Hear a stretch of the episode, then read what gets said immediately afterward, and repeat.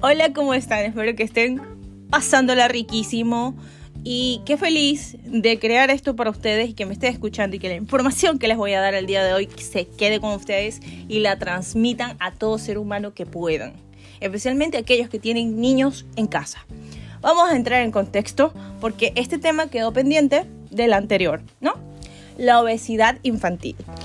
Ok, sigue siendo epidemia global que ha alcanzado proporciones alarmantes en las últimas décadas. El número de niños y adolescentes con obesidad se ha multiplicado por 10 en los últimos 40 años. ¿Pueden creer eso? Esta tendencia obviamente es preocupante ya que la obesidad infantil está asociada con una serie de problemas de salud, tanto a corto como a largo plazo. Desde mi punto de vista médico, la obesidad infantil es un reflejo de los complejos determinantes sociales, económicos y ambientales que influyen en la salud de nuestros niños. La disponibilidad de alimentos ultraprocesados, la falta de acceso a alimentos saludables, la publicidad dirigida a los niños y la falta de oportunidades para la actividad física son solo algunos de los factores que contribuyen a esta epidemia creciente. Ahora vamos a ver. Según un estudio publicado en la revista americana de enfermedades de los niños, los niños con obesidad tienen hasta seis veces más probabilidades de desarrollar diabetes tipo 2 en la edad adulta en comparación con los niños de peso normal. Además de tener un impacto negativo en la salud mental y emocional de los niños. Baja autoestima, depresión, trastornos de la imagen corporal son de los problemas más comunes. Abro paréntesis. Un estudio publicado en esta misma revista encontró que los adolescentes con obesidad tienen un riesgo significativamente mayor de desarrollar depresión en la edad adulta. Razón por la que debemos comprender completamente este tema y es aquí donde intervengo yo. Porque hoy vamos a entender cómo funciona el cerebro de los niños en relación con la alimentación y cómo, es este, cómo, cómo este proceso evoluciona a lo largo de las diferentes etapas del desarrollo. Durante los primeros años de vida, y escúchenme, el cerebro experimenta un rápido crecimiento y desarrollo con una mayor plasticidad neuronal. Pero, ¿qué es eso? ¿Por qué no nos dice qué? A ver, aquí les voy a dar todo masticadito. La plasticidad neuronal en los niños permite que el cerebro se adapte y aprenda de manera eficiente, lo que facilita la adquisición de nuevas habilidades, la formación de recuerdos y el desarrollo de funciones cognitivas superiores como el lenguaje, la memoria, la atención y el razonamiento incluyendo los hábitos. Ahora, las áreas cerebrales como el hipotálamo, la corteza prefrontal y el sistema de recompensa juegan un papel crucial en la regulación del apetito, la toma de decisiones y las respuestas a estímulos alimentarios. El sistema de recompensa cerebral en particular es fundamental en la percepción y el placer asociados con la comida.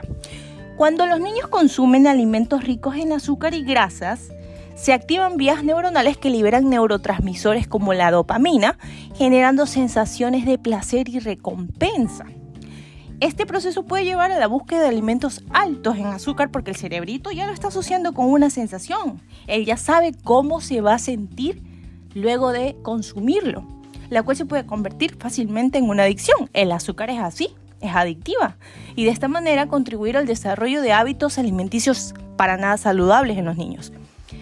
Aquí es donde ustedes, papitos y mamitas, se las van a ver conmigo, pero porque no puedo creer que porque una niña o un niño esté llorando, voy y le meto un chupete o le doy un caramelo para que se para que deje de hacerlo. Es que esta no es la manera y mucho menos el si te portas bien, te daré dulces. Creo que creo que es algo en lo que hay que trabajar. Porque podemos reemplazar ese tipo de recompensas quizás con un te llevar al parque. Si haces esto, si haces aquello, al cine, a la piscina o alguna actividad que se divierta y sea recreativa para sus hijos. No creo, no creo que sea tan difícil.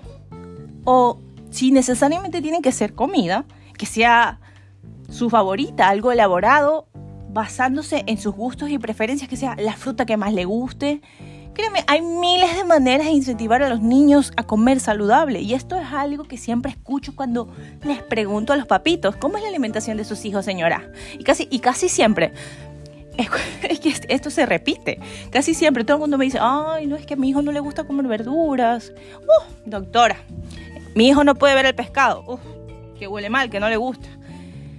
Imagínense. Incluso mamitas que me dicen, doctora, no sabe cómo lucho para que mi hijo coma. Entonces, aquí viene la parte sustancial del asunto. A ver, entendamos esto. El cocinar. El dar a nuestros hijos sus alimentos debe ser un momento para conectar con ellos. Quizás, no sé, hablemos de su día, de sus intereses o temas que le gusten, pero que, pasa que no siempre hay tiempo. Y entonces listo, ahí está la comida, que coma y si no le gusta, pues que pase hambre. No saben el error tan grande que es esto. Una de las estrategias que siempre yo recomiendo a los padres de familia es que jueguen con los colores, que las comidas de sus hijos se vean visualmente atractivas, porque, queridos oyentes, el amor y el hambre entran por los ojos. no sé, así dicen. Vamos a ver, tenemos un plato pálido sin vida y tenemos otro lleno de color. ¿Qué tal un brócoli verde, unas, unas zanahorias naranjas y unos tomates rojos? ¿Qué tal? ¿Y qué tal si le damos formas divertidas a esto? No sé, una estrellita, corazoncitos. Eh, yo, yo, yo no tengo hijos aún, pero a ver, realmente no les puedo hablar desde la experiencia, pero sí desde la ciencia. Y esto funciona. Y bueno, mamitas y papitos, tampoco es que esté re complicada la cosa y si, se le, y si le echan un cuento divertido para que ellos lo escuchen. Este es el real tiempo de calidad con sus hijos. De esta manera desarrollan una actitud positiva hacia los alimentos saludables.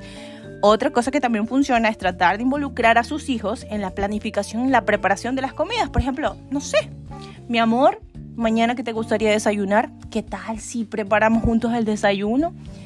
Algo que ustedes ya lo, ¿cómo les explico? Que lo pongan en su lista de cosas que hay que hacer. A ver, yo entiendo que no siempre habrá el tiempo necesario, pero vamos a ver la lista de prioridades. No les digo que lo vayan a hacer todos los días. Yo sé que eso en la vida real no es factible, pero crear ese espacio, ese momento para ellos es crucial. Y claro, esta es una de las partes más importantes. La parte en la que yo elogio los esfuerzos que hace mi hijo por probar nuevos alimentos y por comer de manera saludable. Los elogios nunca deben faltar. Tienen un impacto bastante positivo en el desarrollo emocional y social, refuerza el comportamiento asociado, fortalece la autoestima y fomenta la capacidad de los niños de enfrentar nuevos retos. Ahora, a medida que los niños crecen, el entorno en el que se desenvuelven desempeña un papel fundamental en la formación de sus hábitos. Por eso es importante que desde una edad temprana se promuevan hábitos alimenticios saludables y fomentar una relación positiva con la comida. Esto incluye proporcionar un entorno familiar adecuado a una alimentación balanceada, limitar el acceso a alimentos poco saludables, promover la actividad física y sobre todo hacerlo con mucho amor y paciencia, porque un niño sano es un niño feliz. Espero que les haya gustado este podcast y haber despejado ciertas dudas. Aquí les dejé los tips que siempre funcionan con ellos. Los quiero mucho, gracias por escucharme.